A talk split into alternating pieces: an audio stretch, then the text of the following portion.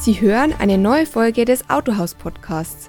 Wir sprechen mit Branchenpersönlichkeiten und Experten zu spannenden und zukunftsweisenden Autohandelsthemen. Wir freuen uns, dass Sie dabei sind und reinhören. Der Autohaus Podcast wird unterstützt von Jareto. Bei Jareto können Autohändler Absatzfinanzierungs- und Leasingangebote von mehr als zehn Finanzdienstleistern auf einen Blick vergleichen, anfragen und abschließen. Und das alles mit nur einem Login. Jeder dritte Autohändler in Deutschland ist schon dabei. Sie wollen Jareto kennenlernen? Einfach auf jareto.de gehen und kostenlos registrieren. Herzlich willkommen zurück beim Autohaus Podcast. Ich bin Tim Klötzing und darf heute einen nicht ganz unbekannten Gast begrüßen, und zwar Jörg von Steinecker, Inhaber der Steinecker Consulting und absoluter Spezialist im Bereich Digitalisierung im Autohandel und Service. Hallo Jörg. Hey Tim, grüß dich. Ähm, long time no see. Schön, dass ich dabei sein darf. Ich freue mich auf deine Fragen. Ja, sehr gerne. Ne? Du, du ahnst es, es könnte heute ausnahmsweise um Digitalisierung gehen. Wie es der Zufall so will. Gut, ne?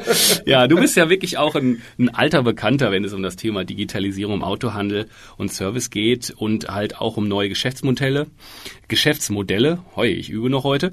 Ähm, wir sprechen heute über den Aufbau einer Digitalstrategie im Autohaus und äh, wozu es bei Autohaus Next auch einen achteiligen Videokurs gibt. Vorab habe ich aber erstmal noch eine ähm, etwas offenere Frage an dich. Und zwar, wie schätzt du denn so die aktuelle Großwetterlage der digitalen Entwicklung im Autohandel ein?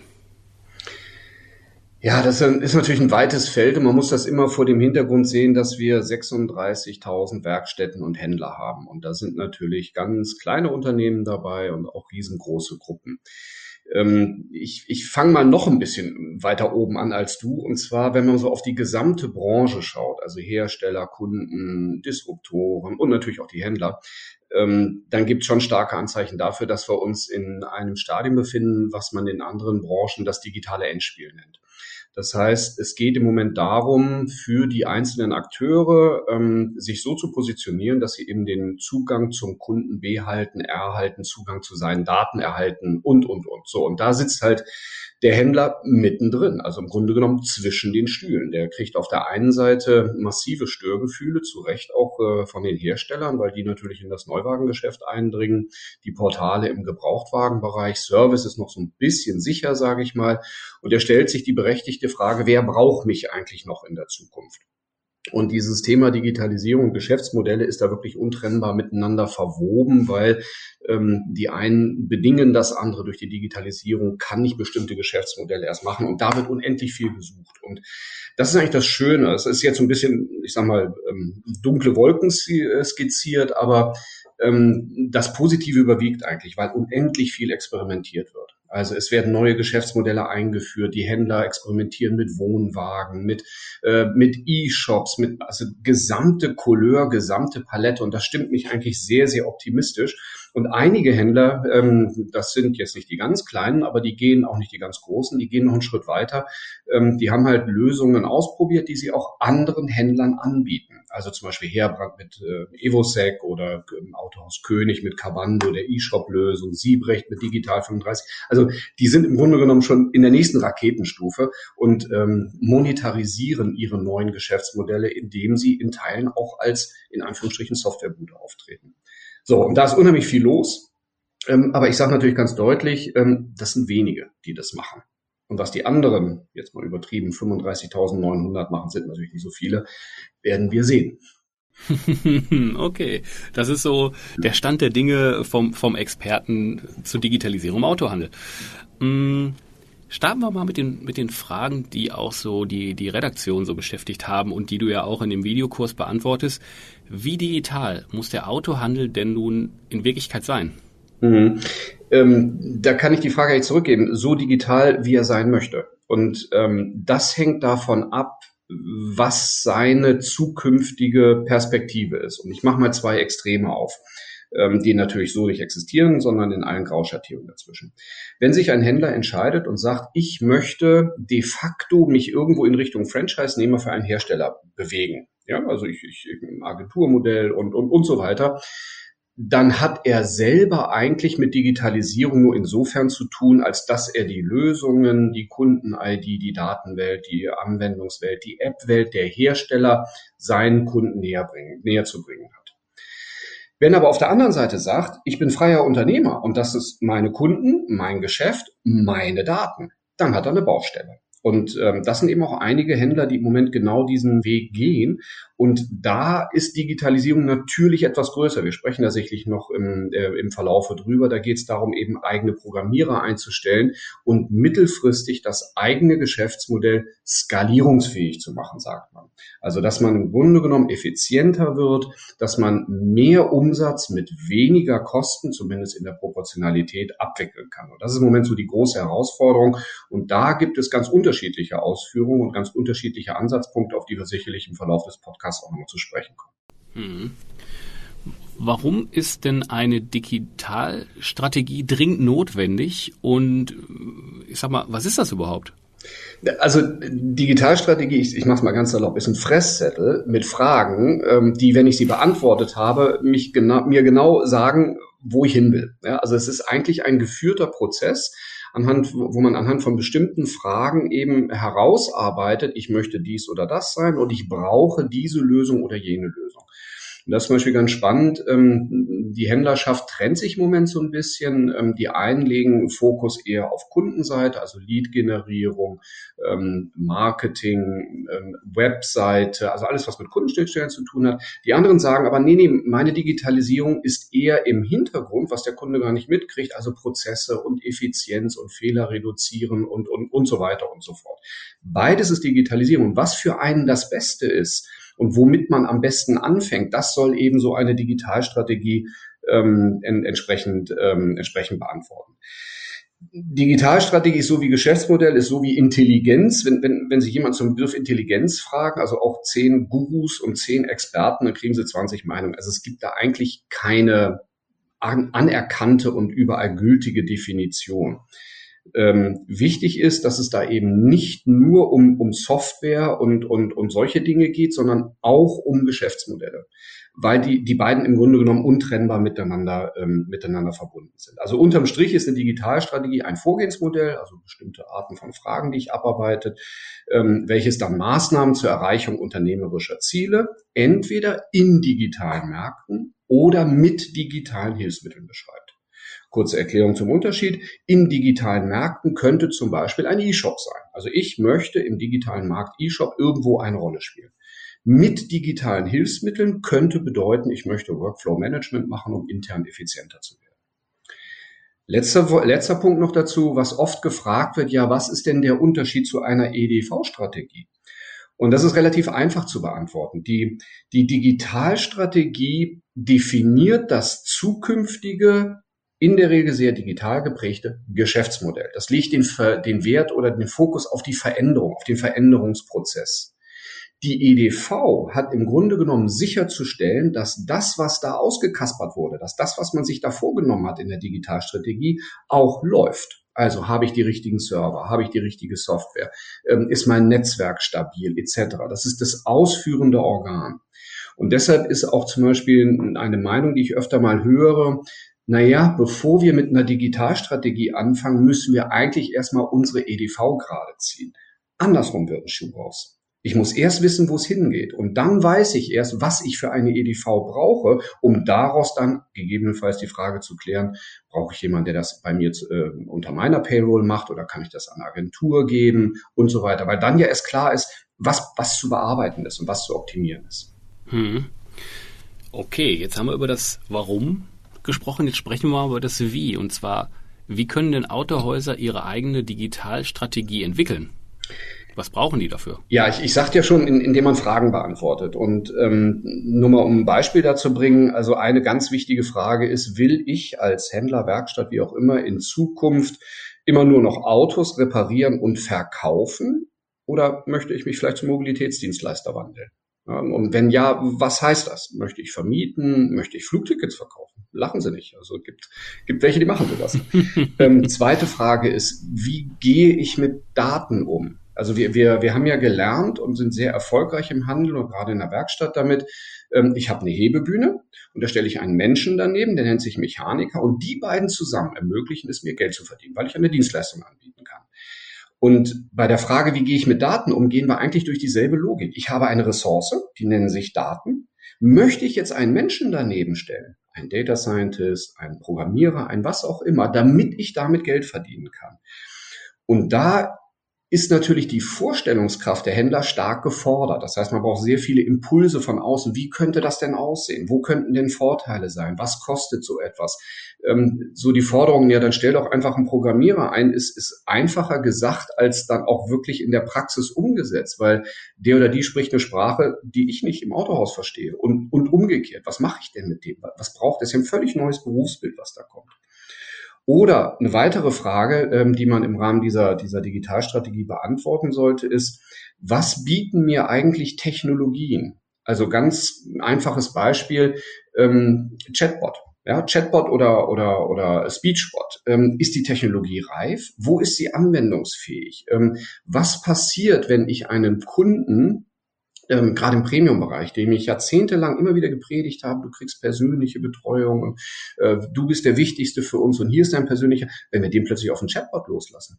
Ja, also Technologien bewerten können, einordnen können, passt es zu meinen Kunden? Und da ist natürlich auch externe Hilfe wirklich sehr hilfreich und, und sehr sinnstiftend, weil das Thema Technologien bis hin zu Digital Signage, also äh, äh, digitale Unterschriften, ähm, Blockchain brauchen wir nicht. Ja, aber was ist eigentlich Blockchain? Also so die, dafür ein Verständnis zu entwickeln, ähm, das sind eben so in Frage äh, Dinge, die von außen sehr gut ähm, als Impulsgeber kommen können. Und dann moderiert man das einfach, indem man es anfassbar und an praktischen Beispielen wirklich erläutert. Hm. Ist das eher ein Thema, was ich, ich wirklich extern in einer Dienstleistung in ein Autohaus äh, getragen wird oder ist das, ähm, ich sag mal, vielleicht sinnvoller, dass ein Autohaus sofort, ich sag mal, eine eigene Abteilung gründet und versucht, die Leute fest anzustellen? Es kommt total auf die Größe an. Also ähm, ich sag mal, für ein Autohaus mit, mit 50 Mitarbeitern, die werden sich kein ähm, Transformationsteam leisten wollen. Es macht auch wirklich keinen Sinn. Das heißt, ähm, da sind aber auch die Lösungen nicht so groß in der Regel und, und die, die Revolution, die sowas auslösen könnte, nicht so groß, dass das auch inhaltlich gerechtfertigt wäre. Hier ist wirklich ähm, klassische Workshops mit einem Dienstleister, mit einem Berater, der so ein bisschen nerdig drauf ist, aber doch kommunizieren kann und eben auch die Dinge anhand von Praxisbeispielen rüberbringen kann. Das macht Sinn. Mhm. Wenn Sie allerdings eine große, wenn man eine große Gruppe ist, ähm, und, und das haben die meisten ja gemacht, dann haben Sie ja schon einen Chief Digital Officer, so heißt das ja Neudeutsch CDO, kommen wir vielleicht auch nochmal später bei der Organisation dazu. Und da macht es natürlich Sinn, ähm, dieses ganze Thema sehr viel enger und auch durch eigene Mitarbeiter zu begleiten.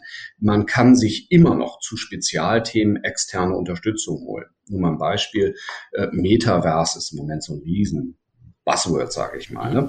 Ähm, und, und das mal dargestellt zu bekommen ähm, und mal aufgezeigt zu bekommen, wie andere das nutzen und wie früh das eigentlich in der Evolutionszyklus ist ähm, und so weiter, da können dann Externe wieder helfen oder, oder künstliche Intelligenz, was kann ich mit neuronalen Netzwerken, was kann ich nicht damit machen und, und, und. Also heißt, auch größere Unternehmen bauen sich nicht die komplette Breite der Digitalisierung als Wissen, als in eigenen Mitarbeitern auf, sondern bedienen sich da natürlich auch externe. Hm, okay. Und über was für Zeiträume spricht man da in so einer Digitalstrategie? Mhm. Das hängt im Grunde genommen von der Art der Veränderung ab. Also ähm, ich trenne mal ganz gerne, das findet auch im, im digitalen Zielbild statt, ähm, ich trenne ganz gerne in so, so drei Bereiche. Das eine ist, wir optimieren den Kern. Also im Grunde genommen verändern wir strukturell gar nicht so viel. Also soll heißen, wir verkaufen immer noch Autos, wir reparieren immer noch Autos und es gibt immer noch eine Disposition und immer noch eine Buchhaltung und so weiter. Aber wir versuchen sie effizienter zu machen. Ähm, wir versuchen, die Menschen, die dort arbeiten, zu unterstützen. Oder anderes Beispiel, Kundenschnittstelle. Wir haben immer noch eine Webseite, wir haben noch keinen E-Shop und wir legen einen Fokus auf Konvertierung, nennt man das. Also nicht mehr nur schöne Webseiten, sondern eben auch Webseiten, die Leads einspielen. Das ist so, wir lassen den Kern, wie er ist aber wir optimieren ihn. Das sind so Fristigkeiten, zwölf Monate, 18 Monate, bis man Ergebnisse sieht. Man muss natürlich viel früher anfangen. Das zweite ist Wachsen am Kern. Also ich, ich baue mir kleinere, neuere Geschäftsmodelle, Zusätze, Add-ons, Zusatzmodule oder ähnliches. Ähm, Beispiel ist zum Beispiel ein E-Shop, Beispiel ist ein Kundenportal, Beispiel ist auch, gerade wenn man sich der Herseite, herstellerseitigen Modelle bedient, so eine Art ähm, Auto-Abo oder ähnliches ähm, und, und setze das im Grunde genommen an meinen Kern heran, verlasse diesen Kern und das dritte, das sind dann, ist dann die tatsächliche Erneuerung. Ähm, das sind zum Beispiel Wege, die, hatte ich ja vorhin gesagt, ähm, Herbrand gegangen ist mit Evosec, äh, wo man halt sagt, wir haben ein Produkt oder König mit ähm, Cabando, dem E-Shop. Und da gibt es noch viele, viele andere, die sagen, wir haben hier jetzt ein Geschäftsmodell, was eigentlich mit Autos verkaufen, reparieren, noch nicht mal was mit Mobilität zu tun hat. Das ist jetzt ganz extrem. Ähm, äh, Im Thema Erneuerung ist natürlich auch drin Lastenfahrräder, Wohnmobile und, und, und so weiter. E-Mobilität ist eher ein Thema, was ich in diesem zweiten Thema sehen würde, wachsen am Kern, weil das Auto hat immer noch vier Räder, hat halt einen anderen Antrieb. Äh, bei allem Respekt, das ist schon Unterschied genug, das muss auch dem Kunden erzählt werden, aber es geht eigentlich immer noch um Mobilität. So, und das letzte, das sind dann Themen jenseits von drei Jahre. Das erste waren Themen so, die in zwölf bis 18 Monaten umsetzbar sind und das in der Mitte, dieses Wachsen am Kern mit den Zusatzmodulen, da redet man so über 18 bis 36 Monate, bis eben Wirkung erzeugt wird. Wirkung in, in der BWA, sage ich mal, Wirkung in der PNL. Mhm. Okay.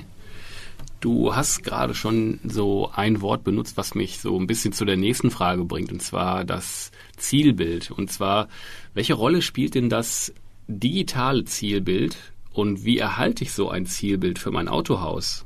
Das ist sehr komplex. Also mhm. die Frage allein ist, äh, wir haben die jetzt zusammen mit der Redaktion vorbereitet. Ähm, als sie äh, hier so ausgedacht wurde, dachte ich auch so, okay, ich bin auf diese Antwort gespannt. Ja, die ist auch wirklich nicht, nicht ganz einfach. Ähm, also wir müssen uns, oder ich fange an, was ein Zielbild. Also ein Zielbild ist, wo will ich in 12 bis 18, in 18 bis 36 und in jenseits von drei Jahren sein. So, und da steht dann zum Beispiel drin, ich möchte einen Großteil mit irgendeiner Prozentzahl, ich möchte mehr als 50 Prozent oder 30 Prozent oder was auch immer meines Erlöses mit Mobilitätsdienstleistungen nicht mehr mit Auto reparieren und nicht mehr mit, so, mehr, mehr steht da nicht drin. Da steht dann vielleicht auch drin, ich möchte meine Mitarbeiter entlasten um x Prozent, ich möchte Papier einsparen, ich möchte wie auch immer. Ziele. Das Problem bei den Dingern ist, ähm, wenn man damit anfängt, und ich fange damit immer an, dann ist das ja natürlich Weihnachtswunschdenken. Also wir können uns total viel vorstellen. Wir haben ja noch gar nicht durchdacht, was bedeutet das denn alles? Also und, und wie geht das und wie viel kostet das und wie lange dauert das und wen brauche ich dafür und so weiter. Trotzdem ist man gut beraten, mal mit so einem Zielbild anzufangen. Und ich erzähle gleich ein bisschen, wie man, wie man das erarbeiten kann. Dann später, wenn wir um die Umsetzungsmaßnahmen gehen, wo also im Grunde genommen sehr viele Dinge diskutiert werden, dann achten wir immer darauf, wählen wir Umsetzungsmaßnahmen aus, die es uns erlauben, Ziele zu erreichen. Beispiel, wenn ich sage, ich möchte 30 Prozent meines Umsatzes mit Mobilitätsdienstleistungen erwirtschaften, aber in den Umsetzungsmaßnahmen habe ich keine einzige Maßnahme, wo drin steht, ich will Fuhrparkmanagementberatung machen, ich will äh, Carsharing machen, ich will oder, oder irgendetwas anderes, dann ist dieses Ziel nicht erreichbar. Umgekehrt kommen wir auf Maßnahmen, die total klasse sind, wo wir auch erst während der Diskussion rauskriegen, dass das Team Bock drauf hat im Autohaus, dass das super zu uns als, als Kultur ähm, strukturell passt, dass es zu unseren Kunden passt. Wir haben aber kein Ziel dafür.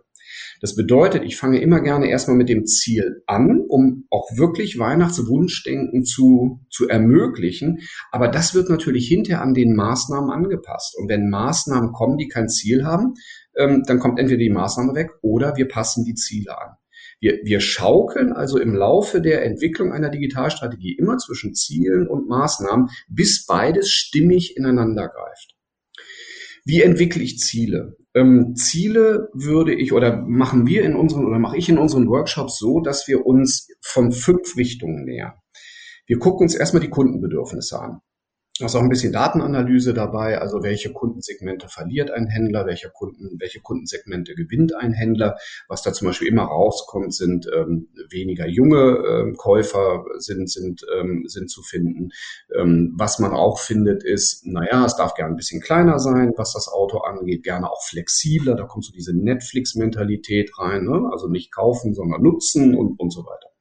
Kundenbedürfnisse. Und zu diesen Kundenbedürfnisse schreiben wir ganz offen erstmal Potenziale auf. Also nach dem Motto, was können wir uns als Team im Autohaus vorstellen, wo ein bestimmter Trend, eine bestimmte Veränderung, eine Alterung der Gesellschaft ähm, oder auch so bestimmte Wesensmerkmale einer Kundenstruktur eines Händlers, der auf dem platten Land ist. Das, so, wo sehen wir Potenziale? Und da sind die Mitarbeiter oft sehr, sehr kreativ, weil die dann sehen, hier ist ein Kästchen, wo ich die Dinge, um die ich schon die ganze Zeit gekämpft habe, ja, wo, ich immer schon Lust drauf hatte, die, die kann ich da mal eintragen.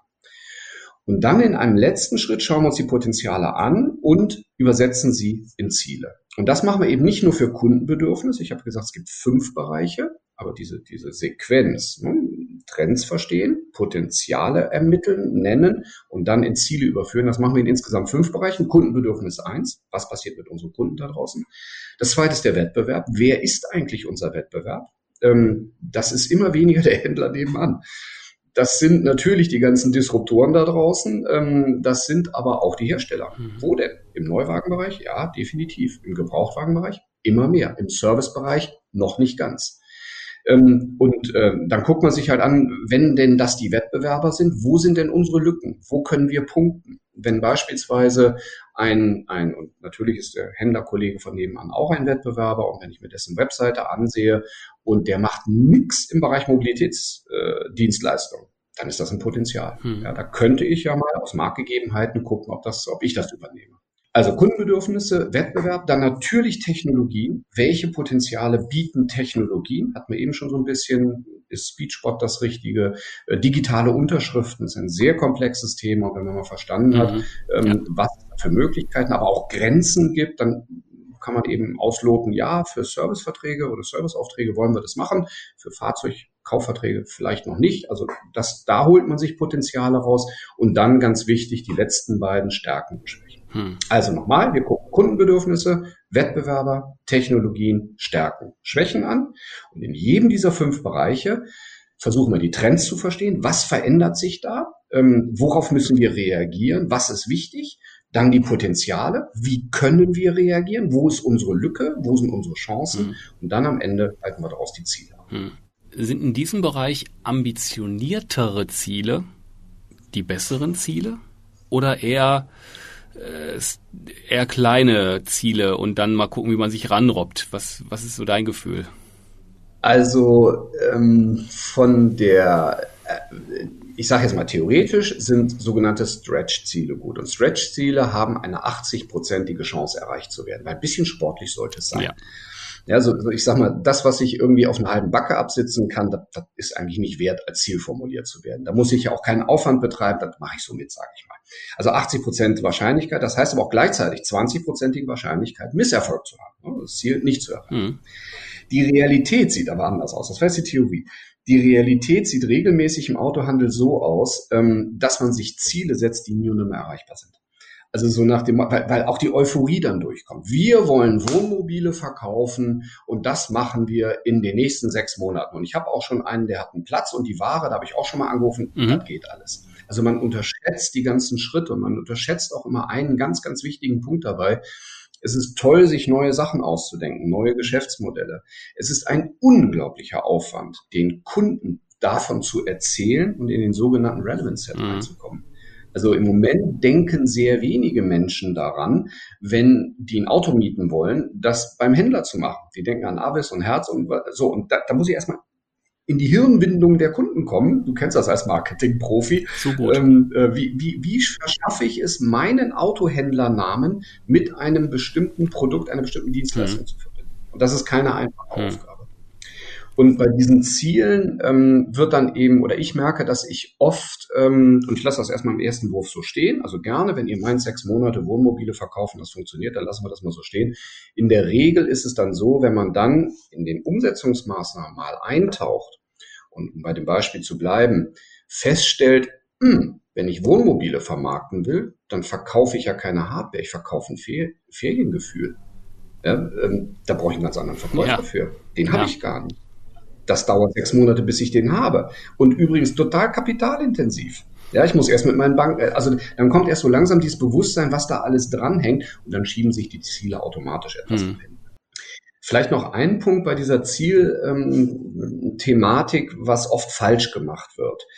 Ähm, wir springen oft mit der Lösung in das Zielbild. Also Beispiel, ähm, ich höre dann, wir brauchen das System XYZ. Was weiß ich, irgendein CRM-System, wo man schon einen Namen hat oder ein Lead-Management ist völlig oder ein DMS oder wie auch immer. Das ist eine Maßnahme. Das ist zum Beispiel eine Maßnahme, die es mir erlauben würde, effizienter in der Organisation zu werden. Stichwort DMS. Oder die Kundenbearbeitung, die Kundenbindung zu erhöhen, die Kundenzufriedenheit zu erhöhen. Kundenzufriedenheit wäre ein Ziel. Einführung des CRM-Systems XYZ wäre eine Maßnahme. Es gibt ja noch zig andere Möglichkeiten, Kundenzufriedenheit zu erhöhen. Ja, ich kann ein Punktesystem machen, ich kann persönliche Betreuer definieren. Also ich versuche mal bei den Zielen, so weit es geht, Maßnahmen offen reinzugehen. Ich will das Ziel erreichen. Wie ich das erreiche, das kommt später in den Maßnahmen. Das Zweite, was auch falsch gemacht wird, wir können uns ganz tolle Sachen vorstellen. Wir können uns vorstellen, dass wir eine Middleware bauen, dass wir äh, Daten, ein Kundenportal bauen. Wir können, also Händler sind da total kreativ und das ist schon mal eine gute und wichtige Voraussetzung. Es wird nur oft die Organisation vergessen. Einer muss es tun. Also sich zu, vorzustellen, ich führe Software ein und ein Problem ist gelöst, hat noch nie funktioniert, wird auch nicht funktionieren. Software kann Menschen helfen, Probleme zu lösen. Ja, also brauche ich diese Menschen. Ich brauche auch Menschen, die diese Software denken und voranbringen und ähm, optimieren und, und motivieren dafür im, im Betrieb. Und das wird oft vergessen, dass die organisatorische Seite dieser ganzen Änderung, die wird oft total ausgeblendet. Hm. Das letzte ist, und das hattest du eben schon, ähm, dass Ziele eben dann doch nicht so smart sind. oder, ja, ja sehr, sehr schön, sehr schön eingefangen, äh, noch die, die meine Frage da. ähm, ja, Jörg, du erstmal an der Stelle schon mal ein, herzliches Dankeschön, dass du äh, da so Einblicke gibst. Und zwar werden wir den Podcast in zwei Teile teilen ähm, weil einfach so viele Informationen drin sind. Wir haben vorhin schon gesagt, auf der Autohaus Next oder next.autohaus.de, da können Autohaus-Abonnenten kostenfrei den gesamten Videokurs zum Thema anschauen. Acht Teile. Die Mitarbeiter von Ihnen können da auch drauf zugreifen und Kollegen. Also das ist auf jeden Fall ein, ein Blick wert und da ist natürlich noch viel mehr Info drin. Ähm, und wir, wir schauen ja das, was Sie auf der Tonspur ja schon so ein bisschen schmackhaft machen und äh, da mehr da schauen. In Teil 2, ein kurzer Hinweis schon mal. Da geht es um Stichworte wie neue Geschäftsmodelle, die Customer Experience, äh, Prozesse, Daten, aber auch ganz wichtig, dem Personal, den Menschen im Autohaus, die das begleiten. Das hast du gerade auch schon angeschnitten, das Thema. Und da möchten wir Sie auf jeden Fall einladen, den zweiten Teil in Kürze auch zu hören, um da noch mehr Infos zu holen. Jörg, ganz lieben Dank an der Stelle schon mal und ich sage für heute schon mal vielen Dank und tschüss, mach's gut. Danke zurück an dich und ja, bis zum Teil 2. Ganz genau. Danke.